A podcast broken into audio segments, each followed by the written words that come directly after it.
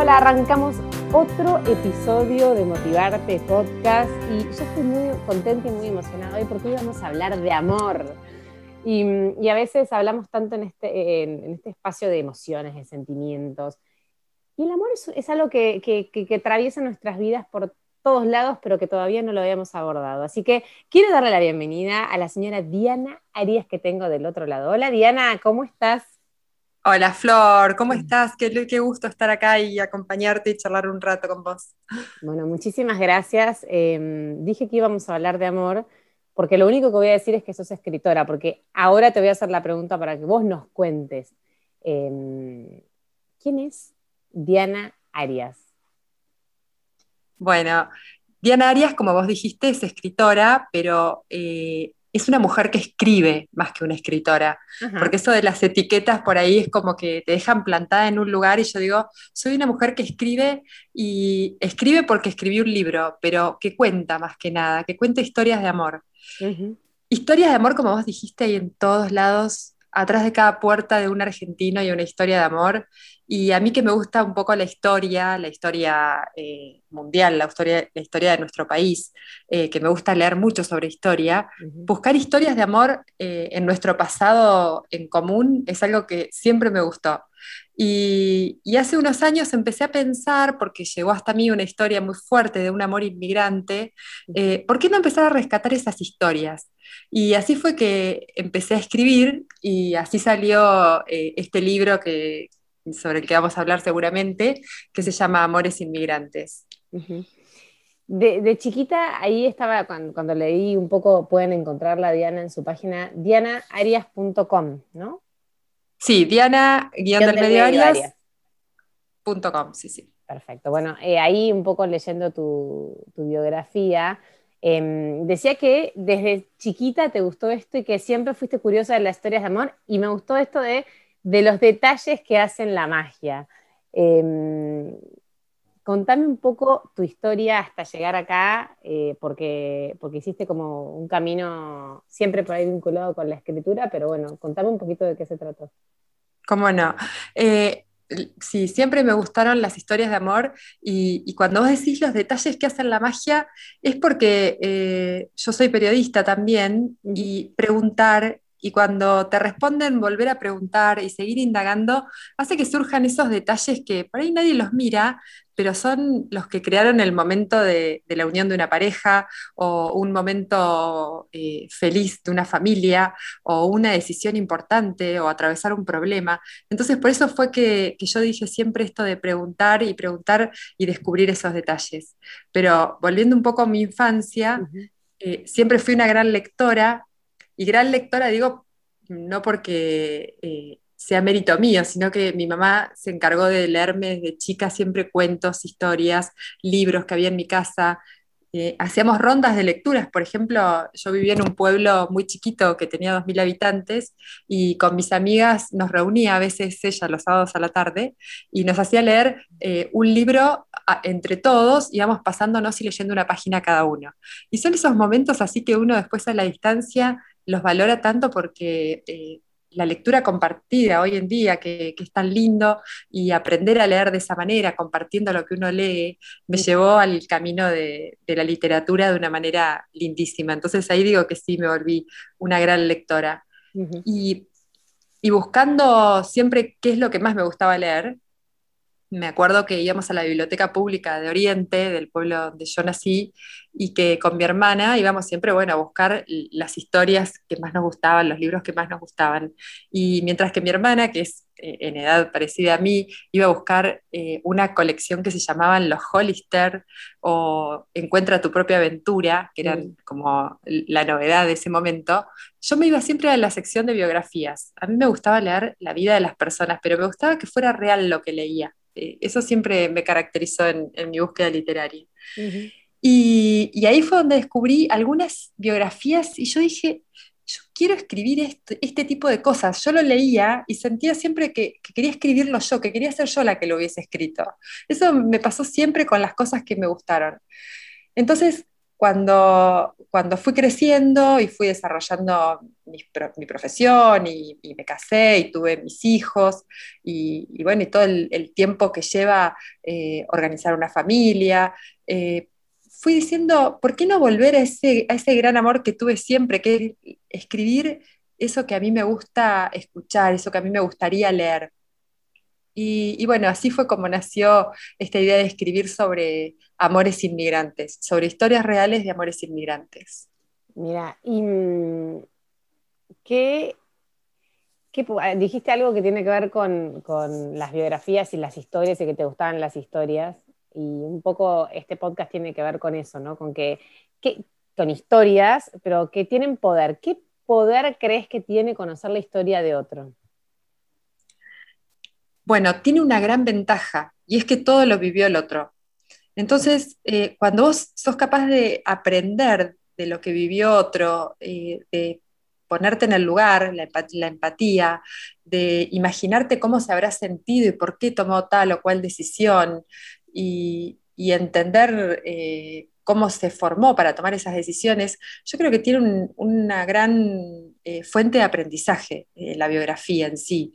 Eh, hace poco leía, por ejemplo, la biografía de Michelle Obama. y, la verdad es que también lo que más me gusta leer de, la historia de Michelle Obama es la parte cotidiana, ¿no? Cómo hacía para seguir a su marido presidente por todos lados cuando era madre, cómo resignó o no lo que ella soñaba hacer. Eh, fue una decisión acompañarlo, cómo se organizaba. Eh, esa parte la verdad es que me, entusiasmaba leerla porque yo decía, bueno, mira cómo lo hizo. Después de todo es humana, eh, humaniza mucho la biografía. Y, entonces, bueno, busqué también en esto de, pensar en escribir sobre historias de amor, escribir la microhistoria, escribir lo cotidiano. y creo que, ese es por ahí un poco lo que más les gusta a los lectores, lo que, lo que, me dicen de, lo que han leído de Amores Inmigrantes. Lo que pasa es que ahí nos encontramos, ¿no? Es como, mm, como que en un punto es la cocina de la vida del otro eh, y los problemas que también son los nuestros, ¿no? En definitiva, quizás Michelle Obama tenía los mismos problemas eh, de base que tenemos todos, ¿no? Para organizar una familia, Exacto, exacto.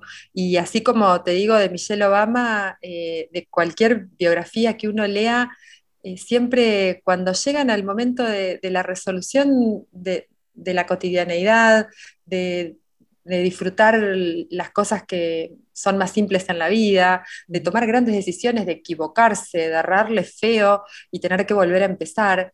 Eh, yo creo que ese lugar que por ahí ponemos en el pedestal a, algunos personajes eh, nos hacen ver que, bueno, que son humanos y si podemos nosotros aprender de eso, eh, bueno, tenemos como una gran ventaja, ¿no?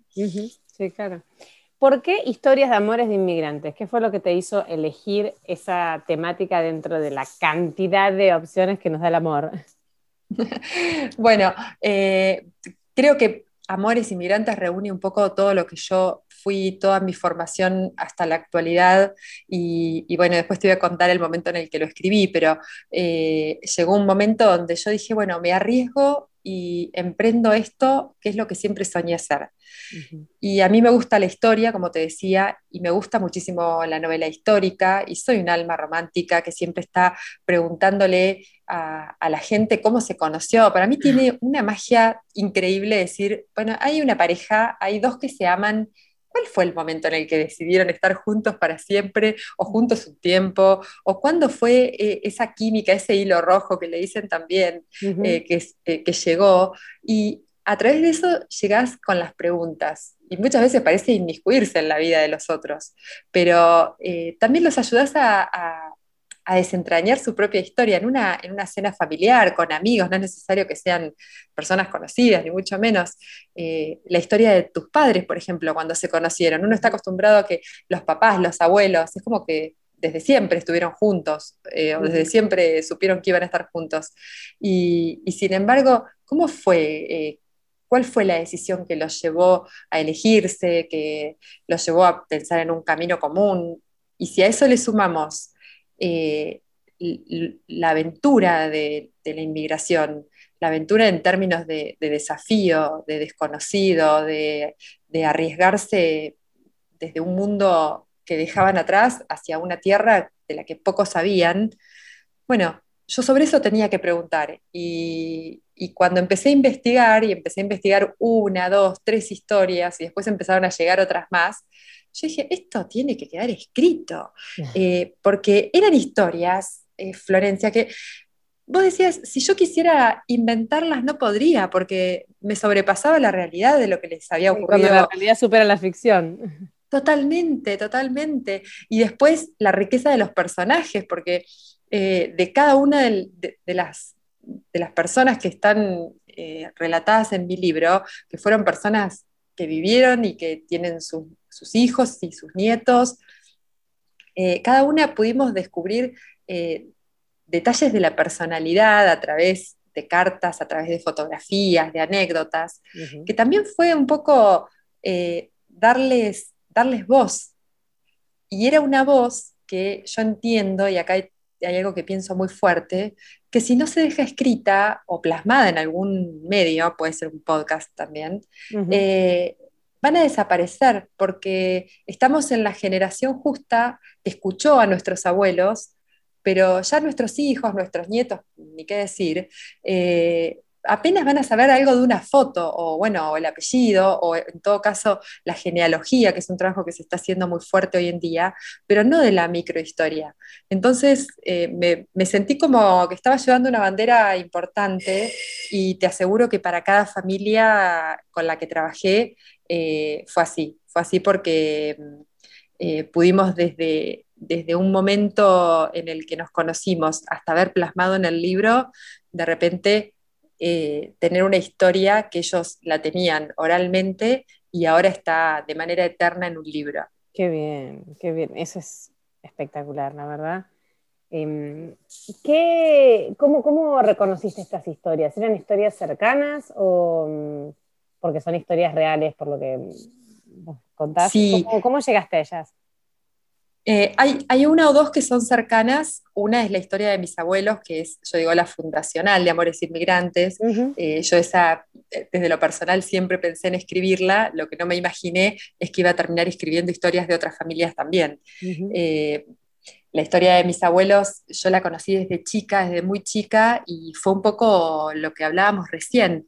esto de, de tener un montón de datos y querer terminar de entender las ideas. ¿Por qué se, por ejemplo, por qué se desencontraron, Alfredo y Enriqueta se llamaban ellos, mm. por qué se desencontraron y se separaron a principios de siglos si ellos se amaban?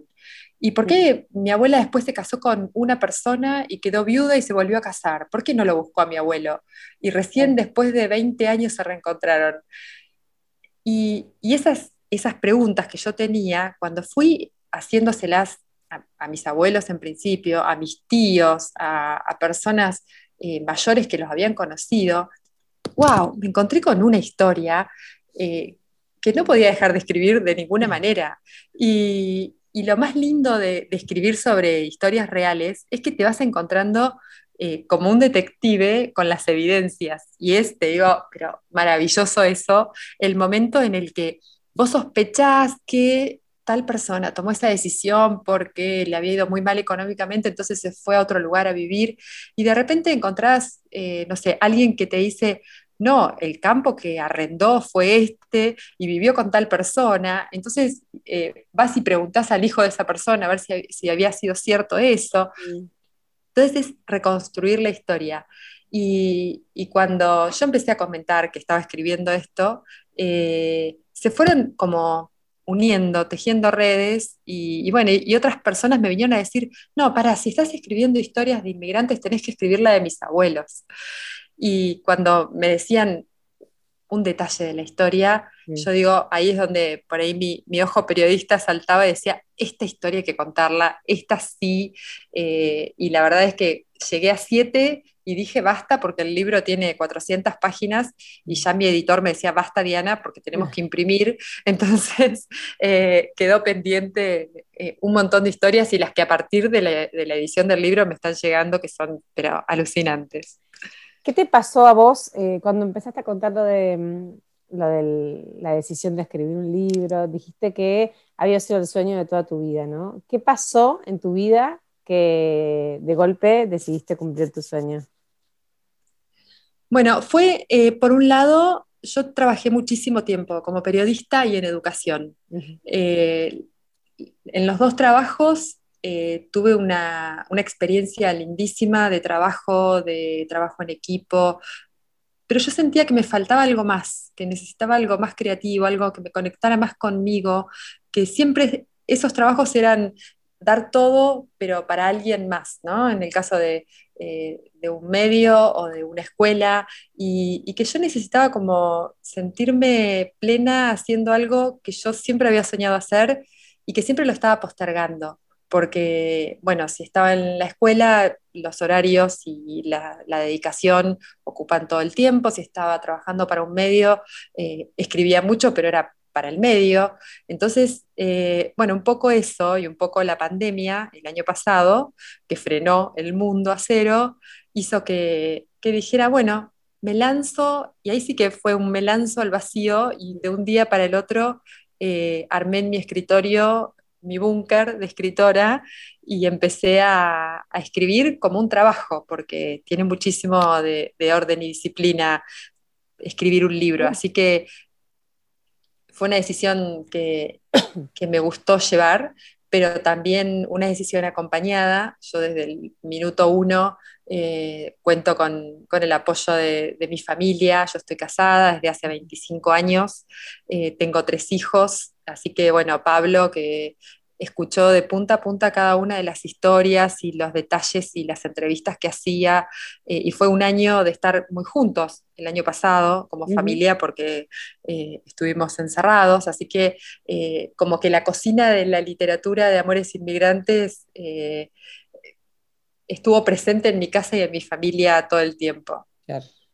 Bueno, qué bueno, es como un proyecto, cuando se comparte es mejor, digamos, ¿no? Un proyecto compartido así en familia Sí, tuvo, tuvo, tuvo de todo, tuvo esos momentos en que lo compartíamos, porque, bueno, eh, hacer el libro era escribirlo, era buscar eh, un editor, era buscar una editorial que lo, que lo quiera imprimir. Eh, empecé a conocer el mundo editorial también. yo hasta entonces había trabajado con dos colegas en la publicación de sus libros con Adriana Echeto y Diego Jiménez, y sabía de qué se trataba hacer un libro desde el punto de vista eh, del trabajo, de la literatura, del armado, pero este era el mío y, bueno, y tuve que, aprender muchísimo porque no deja de ser un gran emprendimiento en términos económicos también. Entonces, eh, por un lado yo estaba pensando, bueno, que sea un buen libro, eh, toda la magia que llevaba, y por el otro estaba planteando un negocio. Claro. Eh, así que bueno, fue como, como esa doble situación que fui aprendiendo y se fue dando durante todo el año. y, aparte que bueno, cuando... Perdón, perdón, no sé, sí. Ah, eh, bueno, aprender también que uno hace el libro y, bueno, cuando encuentra la editorial y, hoy en día es muy difícil llegar a una editorial, por nombrarte sudamericana o alguna de las de Penguin Random House o Genial Ateneo, eh, alguna editorial que, te elija y si no sos conocida o como yo, que era la primera vez que escribía, que decida emprender en vos, porque el mercado editorial está muy caído también. Entonces, bueno, fue una decisión también económica imprimir mi propio libro. Con el riesgo, o sea, como cualquier otro emprendimiento. En pandemia vos viste que eh, todos creo que fuimos muy creativos y, y aprendimos a, hacer algo que no sabíamos, a desarrollar alguna habilidad eh, para recaudar dinero, porque estaba la situación difícil y sigue estando para todos, entonces desde mujeres que cosían o cocinaban o hacían algún emprendimiento en sus casas y lo ponían eh, a, la, venta. Bueno, eh, mi libro fue también una situación así, ¿no? y, y, bueno, cumplir un sueño. Exacto, no, no, no, ni hablar, ni hablar. Yo, mi primer sueño cumplido fue ver eh, la caja de los libros cuando la, imprenta me los, me los envió. Eh, pero bueno, ahí también fue donde yo dije, bueno, ya tengo el libro, a mí me encanta, lo ojeaba, lo miraba, y ahora estaba eh, lanzarlo al mundo, ¿no? Lanzarlo a los lectores y ver qué iba a pasar ahí, que ya no dependía de mí. La otra parte. También la otra parte. Y también aprendí que eso es un trabajo, y un trabajo que a mí me encanta hacer, y que tiene que ver con comunicar. Eh, viste que dicen siempre, un libro es como un hijo. Eh, te, aseguro que sí, te aseguro que sí. Y mis tres hijos a veces dicen, Amores Inmigrantes los que, lo querés más que a nosotros, porque desde que nació Amores Inmigrantes, la verdad es que se impregnó en toda mi casa, en todos lados a donde voy, y, y así como a un hijo hay que enseñarle eh, a caminar y hay que acompañarlo y hay que ayudarlo y cuidarlo y protegerlo. Bueno, a un libro también ocurre lo mismo. Eh, a un libro hay que acompañarlo, hay que mostrarlo, hay que amarlo para que otros lo, amen también. Obvio, y, eso me parece que aplica a cualquier emprendimiento. Que si lo haces Ay, tenés razón, con amor, si le dedicas esfuerzo, tiempo, trabajo, em, tenés que vivirlo así, ¿no? Me parece que al final del día es como que te tiene que ir bien, decís, le estoy poniendo tanto. Sí, sí, y, un consejo, digamos, consejo, no sé, pero un aprendizaje es que eso se da, se da. Eh, si vos haces las cosas con pasión, si desde, desde el momento en que das el primer paso a ese emprendimiento y si cumple con tu sueño, ya ganaste. Y eso se transmite de una manera que, no sé, no lo podría explicar, pero la gente eh, lo percibe y, la gente cuando percibe que alguien está apasionado por algo y que lo disfruta y que realmente eh, pone todo, eh, tiene esa, esa magia de decir, bueno, ¿para qué es? Yo también quiero, yo también quiero sentirme así, es un poco. porque ¿quién no se, quiere sentir? Exacto. Entonces, en realidad no todos van a querer ser escritores, pero sí todos pueden emprender y todos pueden buscar su sueño y, hay que trabajar duro, hay que, trabajar mucho el autoconocimiento, hay que conversar las ideas, eh, ponerlas en común, animarse a trabajar en equipo, pero, pero no dejar, no quedarse en la inmovilidad. Eh, yo creo que este sería como, como el mensaje. ¿Y qué, barreras y miedos te aparecieron cuando decidiste, y como decís vos, esto fue una decisión que no solamente tiene que ver con tu, para desafiarte a vos misma eh, como escritora o como, como persona que quiere cumplir algo que soñó toda la vida, sino que también fue un emprendimiento económico. Digo, fue toda una, una, mm, una apuesta grande. ¿Qué miedos y qué barreras encontraste a la hora de arrancar con todo esto? Bueno, ya te digo que pasé noches sin dormir, o noches en las que me despertaba a las 2 de la mañana y llegaban las 7 y no había logrado pegar un ojo, eh, porque de todas las que se te ocurran, eh, desde pensar, por ejemplo, que una historia que ya la tenía se me iba a caer porque alguno de los, de los hijos o, de, los, de, los, familiares no me iba a terminar de contar lo que tenía que contar, o porque las fotos para el libro no iban a llegar, o no sé, bueno, de las económicas también, por supuesto. Eh, y después, una vez que el libro estuvo y que el libro ya lo tenía, también yo decía, ay, ¿y si nadie lo lee? ¿Y si a ah. nadie le gusta? Eh, porque está bien, yo estaba feliz, que a mí sí me gustaba el libro, pero tiene que ver con esto de... Eh, esto que hice les, va a gustar, cómo lo van a percibir, cómo lo van a recibir, y, no por el, miedo, digamos, a la crítica, sino al, decir, véanlo que es lindo, está bien, eh, pero bueno, ya escapa uno y yo creo que todo lo que escapa uno también tiene, nos da una cuota de, miedo. Eh, pero, pero bueno, fue, fue un camino, o es un camino todavía, eh, que descubrí, que me encanta, que, que me conecta. Yo creo que el valor de, de las historias en sí, las historias conectan, inspiran, atrapan cuando no uno habla con un hijo cuando es chiquito y le dice, te voy a contar un cuento, ¿sabes qué? Ya lo tenés. Ya lo tenés ahí. ya lo tenés ahí. Y, nos parece que por ahí cuando crecemos no, pero fíjate lo que pasa con Netflix, nos cuenta historias y estamos atrapados con las historias y termina y ya queremos saber la otra. Entonces, eh, ¿cómo no pensar que las historias cuando, cuando somos mayores también nos van a atrapar? y, y, más pensando en esto de que son historias reales. Eh, yo creo que este es como, como el kit de la cuestión pensar que, lo que yo cuento en el libro le ocurrió a mujeres y hombres como nosotros, con, estos mismos miedos que yo tenía en una situación de comodidad, porque yo estaba pensando si el libro iba a gustar o no, o si iba a tener suficiente cantidad de páginas o, momentos en los que, bueno, eh, la tapa no, terminaba de cerrar. Eh, con, el editor el color o el estilo y bueno, eran momentos así como de decisiones eh, no se pueden comparar a lo que tuvieron que vivir los personajes sobre los que yo escribía. Sí, sí, no. ¿Y qué tiene, tiene que tener una buena historia de amor? Bueno, eh, tiene que tener cierta tensión, tiene que tener eh, la, recreación de los personajes y después tiene, tiene que tener el que vos puedas identificarte con uno de los personajes para, para poder llegar a imaginarte que sos vos, para poder empatizar, para poder reconocerte en algún punto. Eh, tiene que tener aventura, tiene que tener eh, eh, ese, diálogo entre los personajes que hace que, no sea todo tan claro de, final feliz, sino que, puede estar el conflicto de por medio y, y finalmente la elección.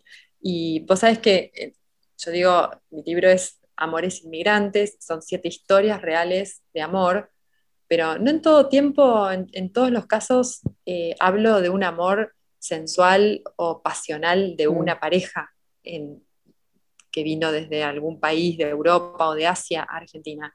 Eh, yo hablo del amor y en algunos casos sí está muy fuerte e, esa espera, ese desencuentro hasta que llegan finalmente a, constituir su familia en este país. Pero después hablo del amor a los hijos. Eh, hay una de las historias, la primera que es la de Nelly, que ella deja todo lo conocido y lo cómodo en Dinamarca en 1917 para darle un futuro a su hija. Y su hija tenía un año y ella se viene al Chaltén a vivir, eh, a trabajar. se viene sola con su hija, ¿no? Aparte en esa época divorciada. Exacto. Divorciada, sola con su hija. Bueno, el Chaltén, eh, vos sabés bien de lo inhóspito sí, sí, aparte de, la cordillera en ese momento, exacto. Entonces, eh, ese es un amor muy fuerte por su hija y se transmite durante todo el libro y bueno, Nelly finalmente encuentra eh, a su pareja y forma su familia, pero hay distintos tipos de amor que voy relatando. Eh, en otros casos es el amor a un proyecto, a un proyecto común, en otro caso es el amor muy fuerte a la amistad, a los amigos. Eh, el caso de, Vladimiro Marcón, que está preso en un campo de concentración nazi y aún en la peor circunstancia, él elige eh, mantener una amistad, mantenerse leal a, otras personas cuando estamos hablando de que estaba luchando por su vida. Y, cuando logra escapar, él podría haber escapado solo y sin embargo dice, no, eh, Paulo, venís conmigo y piensan el, eh, cómo van a hacer para escapar y bueno, y allá se van y están en, en plena Segunda Guerra Mundial en Roma y escapan en la mitad de la noche y bueno, y él eh, arriesgando su vida eh, elige, elige ayudar a su amigo también. Entonces creo que, habla mucho del amor en general, del amor universal, del amor como, como un concepto mucho más amplio. ¿Y cómo fueron tus historias de amor? Ay, mis historias de amor personal, de personal. Vos sabés que yo siempre digo, eh, cuando lo conocí Pablo, se llama mi esposo, mm. eh, cuando lo conocí a Pablo, yo vivía en Oriente, en el pueblo donde nací, y es un pueblo muy chiquito donde todos, todos se conocen. Pablo había trabajado y había estado fuera de, de, otro pueblo vecino, pero había estado por el mundo, había estado en Buenos Aires viviendo mucho, o sea que era como un forastero eh, en ese momento. Y un día llegó a un lugar, a una fiesta donde estábamos, y yo lo vi y fue así como un amor a primera vista, de mi parte por lo menos. y yo le dije a mis amigas, miren, ese chico que está ahí va a ser mi marido, muy Susanita yo, ese va a ser mi marido. Y mis amigas se reían porque decían, no, no te va a dar bolilla.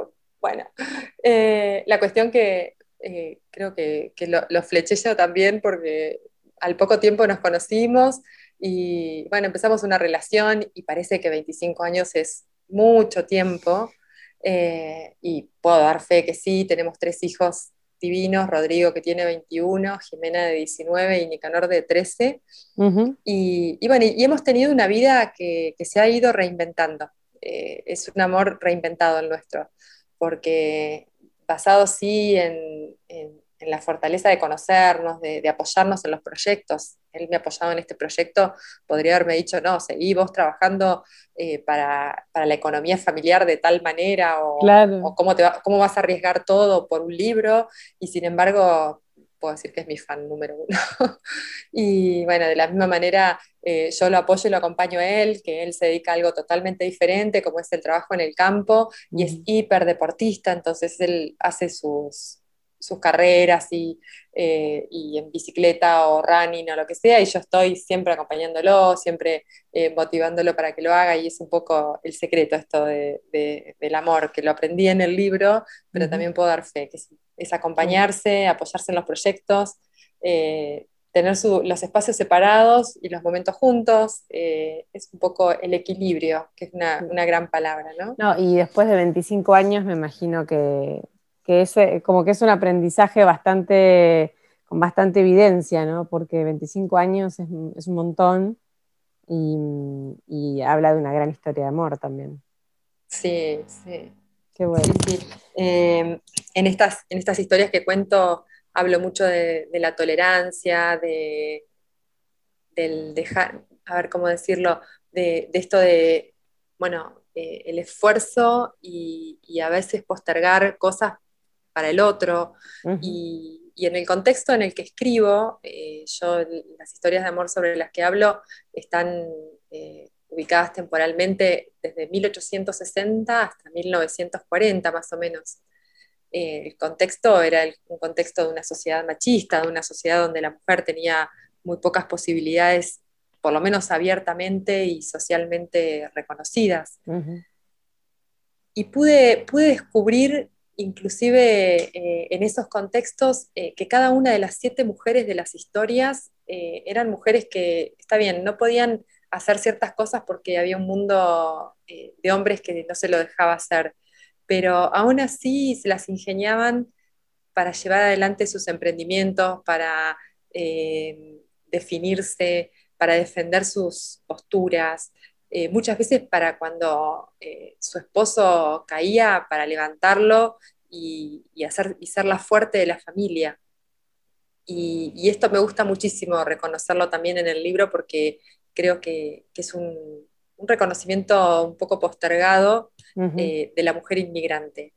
Mira. Así que bueno, no sé cómo llegamos a esto, pero, pero es... No sé, bueno, yo ya tengo ganas de leer el libro, así que después lo voy a leer porque, porque me gustan mucho las historias de amor también, porque soy medio rosa y, porque creo que uno aprende, de, y ni hablar si aparte eh, son historias reales, aprende mucho también de las relaciones de los otros, quizás este, entiende cosas de la propia, creo que todo, toda lectura deja un aprendizaje, así que ya lo voy a leer. Está muy bien. Y, ¿sabes qué? Te, si te, digo algo, vos decís, yo soy muy rosa, eh, o yo también soy rosa, y yo digo, está muy bien ser rosa. Eh, eh, hoy, hoy en día estamos con, esta dicotomía de que si sos feminista o si sos machista, y parece que es una cosa o la otra, y tenés que estar en un polo opuesto, mm. y, uno puede tener su postura y defender y abrazar, por supuesto, todos los logros y todos los reconocimientos legales eh, de vida que, están teniendo, estamos teniendo como, género femenino, pero, pero no dejar de ser románticas, no dejar de amar eh, las historias de De hecho, hay hombres románticos también, o sea, no, tiene por qué estar vinculado solo con la mujer. Claro, claro, claro que sí, ¿no? A mí me han escrito tanto hombres como mujeres eh, diciéndome del libro, queriéndome contar las historias de ellos, eh, y vuelvo otra vez a esto de eh, ojalá Amores Inmigrantes los inspire para buscar la propia historia y dejarla plasmada de alguna manera, porque yo creo que nuestros hijos se merecen conocer esas historias. Ay, sí, sin duda. Y aparte, esas historias forman parte de la nuestra. O sea, el conocer la historia de nuestros abuelos habla de nosotros también. y a veces hasta a mí me pasa que conociendo la historia de mis abuelos entiendo cosas mías. Ay, sí, sí, Florencia, totalmente. Mm. Y pasó, te digo, en cada una de las historias. ¿eh? Cuando eh, íbamos escribiendo, en la manera de, escribir las historias, más que fue en pandemia, mm. cuando yo cerré muchas, por más que tenía algunas escritas con anterioridad, eh, nos pasó que hacíamos grupos de WhatsApp, por ejemplo, de la familia de Nelly, y había gente en Santa Cruz, gente en Mar del Plata, gente en Tucumán, gente en Tres Arroyos, en Aparicio, y por ahí entre sí, los primos o los bisnietos, hacía mucho que no se veían, y cuando íbamos descubriendo cosas, después algunos me escribían y me decían, no lo puedo creer, eso que hacía Nelly es lo mismo que hago yo, o ahora entiendo por qué yo eh, hago o digo tal cosa, o, respecto de Johans, por ejemplo, de su esposo, que eh, él amaba la naturaleza y hay un bisnieto que es biólogo, y, dice, ay, me encanta leer esto, me encanta verme reflejado en, mi bisabuelo de esta manera, y, cada una de las historias, eh, bueno, nos va dejando así como, como retazos de, lo que nosotros somos y que nos ayudan también a encontrar sí. Sí, pero raíces más íntimas. Santiago Bilinkis tiene una columna em, en, su, el programa que está con Matías Martín, eh, de cuando estaba en el metro, que es la, recomiendo, que habla sobre la importancia del árbol genealógico y cómo él fue con su mujer reconstruyendo su propia historia y cómo dice que, que hay que aprovechar a la gente que tiene sus abuelos vivos, que tiene familiares eh, grandes que pueden traernos, eh, explicarnos la foto en blanco y negro, que por supuesto eh, hoy nada, nada más tenemos esos recursos, pero cómo es importante hacer, preguntarles, como decimos, bueno, contame cuando viniste, la valija, dónde viviste, qué te pasaba, porque, porque ¿Qué traías en la valija? Nuestra propia historia. Flor, ¿qué traías en la valija? Es una pregunta, y porque uno dice, ay, no, eh, se vinieron en el barco de Italia o de Ucrania, no sé, Argentina y no volvieron más. ¿Qué, pusieron en la valija? Uno arma un viaje, eh, como vos decías, yo viajo a Buenos Aires, o yo misma también estoy a 500 kilómetros de Buenos Aires, voy para Buenos Aires y, ay no, histérica que tiene que estar desde todo lo relacionado con el baño, la ropa interior, lo que voy a usar, los medicamentos, el libro, lo que estoy usando, la computadora, el cargador. Y ellos venían para toda la vida. y entonces habla mucho también de qué traían en esas valijas, que generalmente, generalmente eran una muda o dos de ropa, algo que a último momento alguien les había regalado, algunas fotografías, porque no sabían si iban a volver a ver a sus seres queridos, eh, libros, libros traían siempre, eh, algo para escribir, porque sabían que también eh, lo epistolar, las cartas, era iba a ser la única manera de comunicarse y después eh, elementos de aseo. Y, yo digo, bueno, ese era su mundo, era lo que ellos podían traer y con eso empezar la nueva vida. Y bueno, eh, sí, suena, va dejando una locura ahora. Sí, claro, claro, claro. Porque hoy, hoy podés, migrar, digo, podés irte del otro lado, pero las condiciones y el contexto es otro, entonces no se nos ocurre irnos para, para despedirnos de alguien quizás para toda la vida. Eh, eso es, muy fuerte. Claro. Sí, totalmente. Y, aún así, eh, cuando los inmigrantes venían a Argentina, digo, venían a Argentina, era una decisión, porque en ese momento, ya sea que hablemos de la primera, de la segunda ola inmigratoria, había opciones de países al, cual podían ir, o sea, estaba Australia, Estados Unidos, Brasil, eran como, y Argentina, eran como mm. los grandes destinos. Bueno, ellos elegían Argentina y también eh, por qué eligieron Argentina. Eh, ¿Era porque ya había algún paisano acá que los estaba esperando?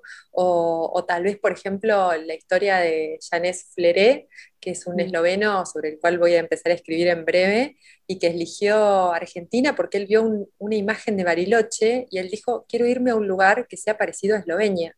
Entonces se vino a Argentina por eso o el caso de Vladimiro y Eleonora, que, que, ellos sí están en mi libro, se vienen a Argentina eh, y una de las decisiones por las cuales eh, se deciden es que en el convento donde habían estado, eh, en ese mismo convento había fallecido Seferino Namuncurá, en ah. Villasora, en Roma. Entonces le habían hablado que era un aborigen de Argentina y que Argentina era una tierra muy, muy llena de oportunidades. Entonces, cuando, cuando vieron las posibilidades de comprar pasaje y a dónde iban, bueno, Argentina fue una de las decisiones. Y, todos esos detalles creo que son los que corremos el riesgo de que se pierdan si no nos encargamos, como bien decía Bilinkis, que ya lo voy a buscar y lo voy a escuchar, eh, dejar detrás de las fotos escritas las cosas, por lo menos eso, eso mínimo. Y, aprovechar los que tienen, bueno, yo tengo, tengo una, abuela, una abuela viva que, sus abuelos fueron inmigrantes, pero, mm, pero me acuerdo de haber hablado mucho con mis abuelos y, no tener en ese momento tanta conciencia de cuánto podría construirme a mí toda su información. Pero, pero voy a volver a recabar y tengo muchas ganas de leer Amores Inmigrantes. ya, te vas a hablar con tu abuela, con, el grabador. Por favor, a guardar todo. bueno, vamos a hacer, em, Diana, las últimas, porque hace 40 minutos que estamos hablando, aunque no parezca. Wow pasa rápido. yo termino eh, los, los, los episodios de esta segunda temporada de Motivarte siempre con cuatro preguntas eh, que nada, son así como, como un poco para terminar de conocerte. Una es que me recomiendes un libro que, más allá de Amores Inmigrantes, que está súper recomendado, eh, quiero que, me, que vos me recomiendes un libro que te haya gustado leer. Bueno, eh, voy a ir a un clásico porque yo digo, si no lo leíste, El amor en los tiempos del cólera de Gabriel ah, García Márquez. y si lo leíste, reléelo, porque no tiene desperdicio. Te, empezás a leerlo y te perdés en esa lectura. Ok. ¿Una frase que te guste, que uses habitualmente?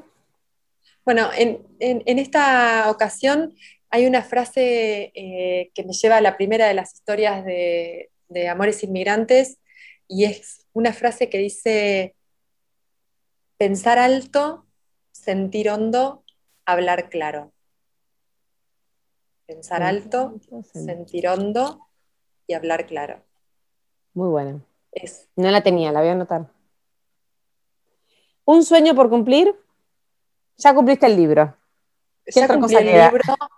Bueno, quiero, quiero, me gustaría ser eh, la referente de historias de amor de la inmigración. Me gustaría ayudar a la gente a, reconstruir sus historias. Que Ay, me ¿eh? encanta. y que te escriban, porque vos en tu página tenés eso de un botón para contar tu historia, ¿no? Exacto. Y a través de las redes, ahí me encuentran y me cuentan y me están contando muchísimas. Y yo estoy armando ya hasta como un recurso para que quien quiera reconstruir su historia sepa por dónde empezar, porque por ahí para alguien dice, bueno, ¿y ahora qué hago? Bueno, esto, juntar las fotos, hacer un archivo, eh, compartirlo, hablar con tus primos. Eh, bueno, hay muchísimas tips que, me, estoy organizando para, compartir con la gente que quiera reconstruir su historia. No, me encanta, me encanta eso porque vas a ayudar mucho a construir otras historias, a, a, gente que se pueda conocer, que se pueda mejorar y que pueda emocionarse, porque esto emociona mucho. Eh, emocionarse con su propia vida. Sí, sí. Y estar convencidos de que todos tenemos una historia, porque todos somos nietos, hijos, eh, tenemos bisabuelos, tenemos un tío, un vecino, eh, en, todos, en todos lados podemos reconstruir una historia que nos va a ayudar en nuestra vida también. Totalmente. Y la última, tu mayor aprendizaje. Que no tiene que tener que ver con este libro, sino con tu vida. No, claro. bueno, yo creo que el amor mueve montañas. Mira, lo resumo en eso. Eh, el amor, y volviendo otra vez al concepto de amor universal, el amor a lo que uno hace, el amor eh, al medio ambiente, el amor eh, a la justicia, a la familia, el amor mueve montañas. Entonces, si uno está apasionado y confía y cree fielmente en, lo, que es, en sus sueños y en lo que piensa, puede lograr lo que quiera. me encantó. Bueno, muchísimas gracias. Un placer enorme conversar con vos, conocerte em, y conocer tu trabajo. Todos los, datos, arroba Diana Arias Oficial en Instagram, www.diana-arias.com en la web. ¿Algo más que me estoy olvidando? No, me encantó charlar con vos. La verdad que esta hora se me fue, pero volando. y bueno, una invitación grande a todos a que vayan ahora a preguntarle a sus abuelos o a sus padres o a mirar esas fotos otra vez y decir, ¿de qué es esta foto? y tratar de desentrañar el misterio que hay atrás. Hermoso, muchísimas gracias por invitarnos a eso, a eso vamos y bueno, gracias por tu tiempo. A ustedes las veo en el próximo episodio de Motivarte Podcast. Un beso enorme, Diana. Un beso gigante, Flor, que tengas buena tarde.